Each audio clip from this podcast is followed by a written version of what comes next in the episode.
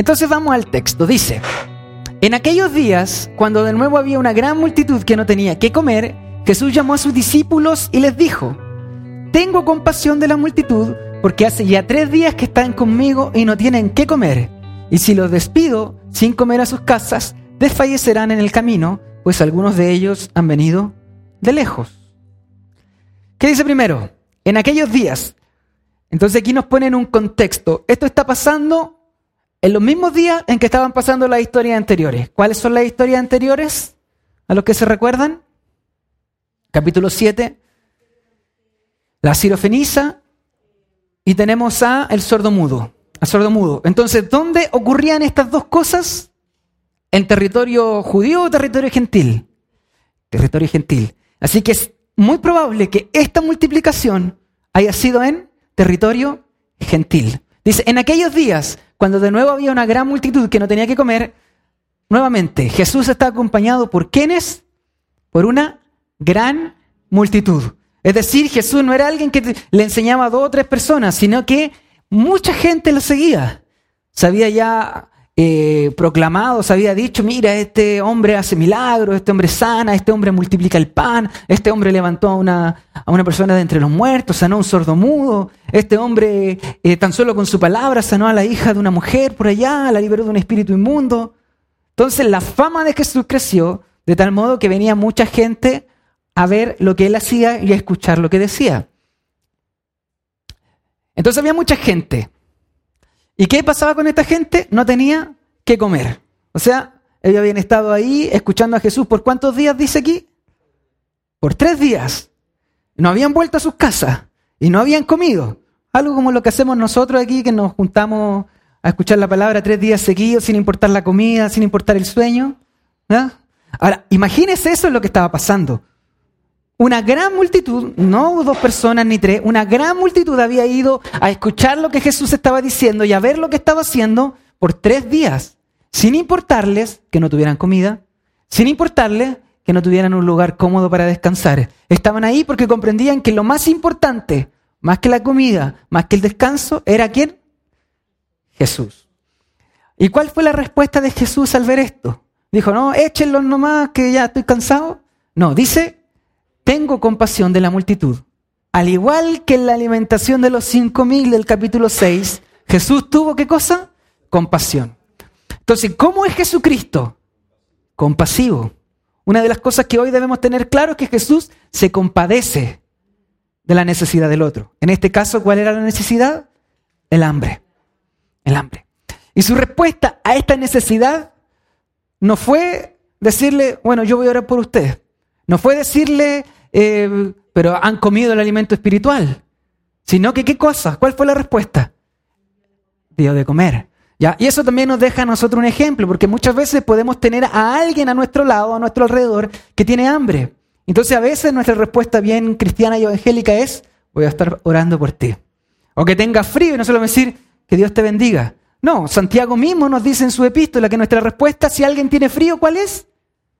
Darle abrigo. Entonces, si alguien tiene hambre, ¿cuál puede ser la respuesta de nosotros? Dale de comer. Entonces, aquí vamos comprendiendo cómo es el carácter de Jesús y cómo nosotros debemos imitarle. Es decir, si el día de mañana usted ve a una persona que tiene hambre, déle de comer. Si ve a alguien que tiene frío, abríguelo. Si no tiene un techo, déle el techo. Tengo compasión de la multitud porque hace ya tres días que están conmigo y no tienen que comer. Y aquí Jesús sigue dice, y si los despido sin comer a sus casas, es decir, si yo les digo, váyanse a comer a sus casas. Es decir, Jesús podía haberle dicho, gran multitud, eh, ya me cansé, se acabó esto, váyanse a sus casas a comer y nos juntamos otro día. No, Jesús no dijo eso. ¿Por qué? Porque les dice que si los despido sin comer a sus casas, es decir, si yo les digo váyanse, ¿qué va a pasar? Van a desfallecer en el camino, pues algunos han venido de lejos, es decir, han venido de tan lejos que si yo les digo hoy váyanse, es muy probable que en el camino mismo se desmayen, inclusive se mueran porque no tienen que comer. No estaban en un lugar muy urbanizado, no estaban cerca de las casas, estaban lejos, lejos de las casas. Entonces Jesús se preocupó, tuvo compasión de ellos y no solamente dejó así como, ah, que se le arreglen ellos, como a veces nosotros hacemos. A veces nosotros vemos inclusive a un hermano de la iglesia o hermana de la iglesia y decimos, ah, que se la arregle sola, con alguna necesidad, quizás con alguna deuda, quizás con alguna enfermedad, quizás con algún problema. No, nuestra actitud debe ser contraria a esa. Debe ser acompañarlo, ayudarle dentro de nuestras posibilidades. ¿Qué necesita? ¿Qué quiere? ¿Podemos ayudar? ¿Podemos eh, hacer algo? A eso fuimos llamados, a ser una comunidad que se preocupa y se ama los unos a los otros. Y si bien pongo el ejemplo de la iglesia, no es solo dentro de la iglesia, nuestros prójimos no están solo aquí. Nuestros prójimos también son nuestros vecinos, nuestros compañeros de trabajo e inclusive personas que a lo mejor nunca nosotros vamos a ver ni vamos a conocer. Sigamos nuestra historia entonces. Y entonces aquí la respuesta de sus discípulos dice, sus discípulos le respondieron, ¿dónde podrá alguien encontrar lo suficiente para saciar el pan a estos aquí en el desierto? Imagínense esto, discípulos que habían estado con Jesús por meses, que habían visto el milagro de la multiplicación que quedó descrito en Marcos 6 que lo habían visto, ya habían visto con sus ojos cómo de cinco panes y dos peces el Señor alimentó a una multitud. Cuando Jesús de nuevo les dice, vayan y alimenten a esto, ¿qué dicen ellos? ¿Dónde podremos encontrar suficiente pan para saciar a todo esto aquí? Eh, no hay un negocio aquí, no tenemos dónde sacar pan, ¿cómo lo vamos a hacer? Los discípulos, ¿qué, qué vemos aquí? Que aún tampoco entendían a Jesús. La incredulidad, la falta de fe. Ahora, ¿somos diferentes a los discípulos en ese momento? Claro que no. Hemos visto muchas veces cómo el Señor nos ha sustentado económicamente en el pasado. Y hemos visto que quizás cuando hemos tenido problemas económicos el Señor nos da y nos suple. Pero pasan dos, tres años y volvemos a tener un problema económico y nos desesperamos de nuevo. Hoy, ¿qué voy a hacer? No tengo cómo alimentar a mi familia, no tengo cómo pagar esto. Y en vez de decir, bueno, así como el Señor hace tres años dio para que yo no me faltara nada, hoy ese mismo Señor que no ha cambiado lo va a volver a hacer. A lo mejor los discípulos dijeron, sí, Jesús puede multiplicar el pan, pero eso fue antes, ahora, ahora no. Eso fue una cosa que pasó una vez en la vida, ahora no puede. Se repite aquí el mismo, la misma circunstancia y la respuesta de los discípulos sigue siendo la misma. ¿Cómo lo vamos a hacer, Señor? Y Jesús les pregunta, ¿cuántos panes tenéis? Y ellos respondieron, siete. Entonces mandó a la multitud que se recostara en el suelo y tomando los siete panes, después de dar gracias, los partió y los iba dando a sus discípulos para que los pusieran delante de la gente y ellos los sirvieron a la multitud. ¿Cuántos panes habían tenido en el capítulo 6? En la primera multiplicación de los panes. Cinco panes. Y ahora tienen siete. ¿Y qué hacen con estos panes? Jesús, ¿qué hace? Los multiplica. Pero hay una, parte, una cosa interesante aquí, dice que toma los siete panes y después de dar gracias, los partió y los iba dando a sus discípulos. ¿Qué les recuerda esto? La cena del Señor. Primera de Corintios 11, por favor, donde Pablo nos habla acerca de la institución de la Santa Cena del Señor, eh, de la Cena del Señor, de la comunión también se le llama, de la Eucaristía. Estamos aquí, Jesús, ¿qué hace?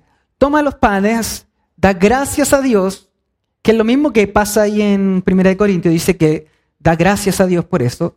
Por eso es que se llama, en algunos lugares la Santa Cena le llaman la Eucaristía, porque Eucaristía significa eh, dar gracias. Eso es. Entonces, Eucaristía, dar gracias, dar gracias, acción de gracia. Entonces, hace eso y comienza a partirlo y lo comienza a repartir. Ahora, hermanos, cuando usted hace una actividad o cualquier cosa y se junta a comer, ¿qué, qué hay detrás de eso? ¿Qué simboliza o qué, qué, que no sé cómo explicarlo, o qué puede, qué sentimientos hay cuando usted come con alguien? Ya, el compartir, el agradecimiento, la intimidad también, usted tiene ahí, come usted con su familia, con sus amigos. Tiene que ver con un acto de, de afecto, de relación. Cuando usted va a celebrar su aniversario, si usted está casado, se junta a hacer una cena. Es decir, hay algo ahí. Si usted hace un cumpleaños y quiere celebrar su cumpleaños, ¿usted qué hace? Una comida también y invita a la gente. Ahora esta comida tiene una tortita, tendrá unas cosas ahí. La comida, hermano, la mesa, el compartir la mesa, tiene esa idea de comunidad, esa idea de compartir, esa idea de los afectos. Usted se sienta a comer con gente que usted quiera. Por eso es que también Jesús lleva esta comida a la iglesia. cuando nosotros tomamos la Santa Cena, cuando compartimos lo que estamos diciendo, somos unos. Uno. Un cuerpo se partió por nosotros, el cuerpo de Jesús. Fue una sangre la que se derramó por nosotros, la sangre de Cristo. Es decir, que por eso nosotros somos un cuerpo, un pueblo. Tenemos un Señor, una fe, un bautismo, un espíritu. Eso es lo que habla la comida. Eso es lo que habla esto de sentarse a la mesa. En la antigüedad se sentaba uno en la mesa con sus distintos estratos sociales. Por ejemplo, si usted era un sacerdote, se sentaba con los sacerdotes. Si usted era un mendigo, tenía que comer junto con los mendigos.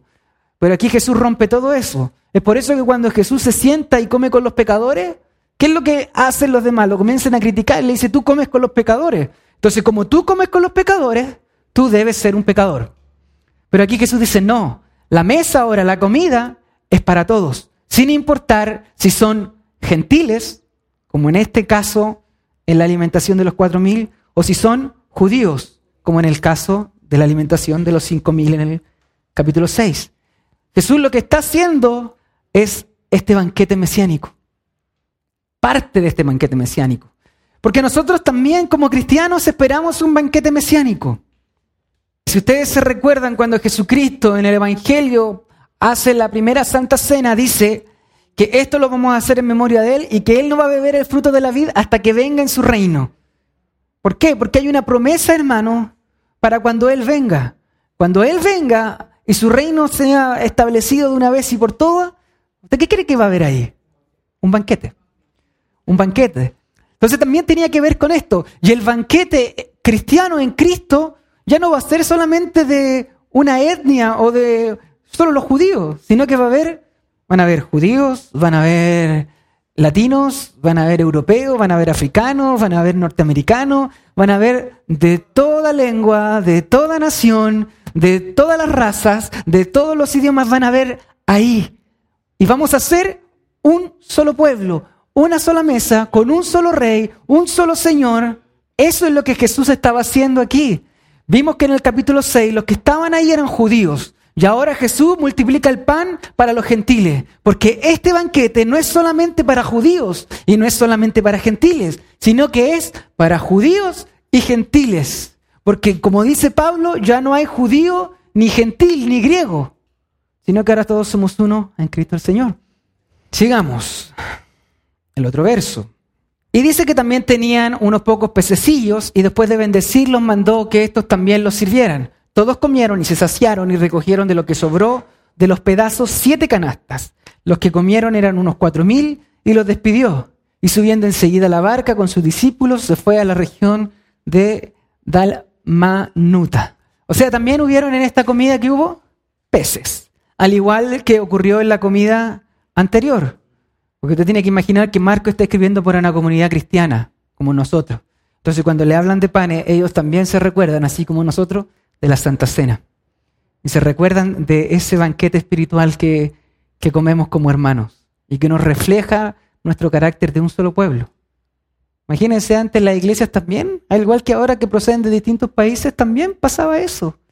Entonces quizá algunos podían tener diferencias con el otro. No, es que yo no me junto con esta gente porque es de un país muy raro, no me junto con esto. Pero Jesucristo está diciendo, no, ya no son dos, ya no son tres pueblos, ya no tienen ustedes diferencias. Y por eso que, como les decía, nosotros debemos también tener compasión de nuestro prójimo, no solamente de la iglesia Fuente de Restauración, también de otras iglesias, y no solamente de la iglesia, también de los que están afuera, y no solo de los que están en Chile, sino también de los que están en otros países de Latinoamérica, y no solo Latinoamérica. Lo que las barreras limítrofes pueden querer dividir, Cristo lo une. Entonces, para ir terminando, vamos a ver un paralelo porque no podemos escaparnos de este paralelo entre la Santa o sea, entre la multiplicación de los panes que hubo en Marcos 6 y la multiplicación de los panes que hay acá en Marcos 8. ¿Dónde ocurre la multiplicación de los panes en Marcos 6? En el desierto. ¿En qué dice ahí? En un contexto judío. Jesús está haciendo un milagro para los judíos. En cambio, este ocurre en contexto gentil. Entonces ya la multiplicación no solamente era para los judíos. ¿Se recuerdan la respuesta que tuvo Jesús a la mujer sirofeniza? Que le dice que el pan es para los hijos, no para los perrillos. ¿Quién eran los hijos? Los judíos. ¿Quién eran los perrillos? Los gentiles. Pero ¿cuál fue la respuesta de la mujer sirofenisa? Que aún los perrillos comen de las migajas que caen de la mesa de los hijos. Y ahí Jesús entonces está mostrando ese carácter, ese carácter de que esta bendición, si bien es al judío primeramente, también es para los griegos o gentiles. Antes de la mujer sirofenisa se muestra la bendición a los judíos. Posterior a la mujer sirofenicia, que es del capítulo 7, vemos que la bendición también es para los gentiles. Ese pan que era para los hijos también ahora está llegando a los gentiles. Ahora, en el primero, en el capítulo 6, son alimentados, ¿cuánto? 5.000 sin contar mujeres ni niños. En cambio acá son 4.000 los alimentados. Tenemos cinco panes en el capítulo 6 y acá tenemos siete panes.